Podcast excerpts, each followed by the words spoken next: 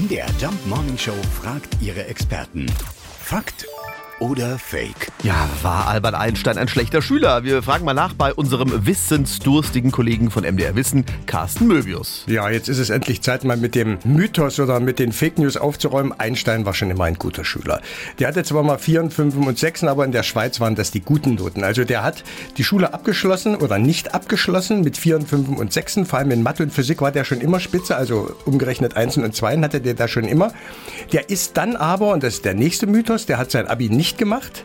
Äh, Der ist vorzeitig von der Schule runter, weil die Eltern nach Italien gezogen sind. Das Gymnasium war in München und der hatte so ein Heimweh nach seinen Eltern, dass er das Gymnasium abgebrochen ist und ist zu seinen Eltern. Dann ist die Aufnahmeprüfung am Polytechnikum in Zürich wohl in die Hosen gegangen. Auch das wird ihm quasi vorgeworfen. Aber der hatte kein Abi-Zeugnis. Das war ein Problem und er war zwei Jahre jünger als alle anderen. Also der Mythos, Einstein war schlecht, Einstein ist sitzen geblieben, Einstein hat die Aufnahmeprüfung nicht geschafft. Können wir alles vergessen. Einstein war ein guter Schüler und schon immer gut in Naturwissenschaften. Also, ganz klar, Albert Einstein hat schon in der Schule gezeigt, dass aus ihm mal etwas wird. Also, liebe Schülerinnen und Schüler, viel Erfolg und strengt euch an. Fakt oder Fake? Jeden Morgen um 5.20 Uhr und 7.20 Uhr in der MDR Jump Morning Show mit Sarah von Neuburg und Lars Christian Kade.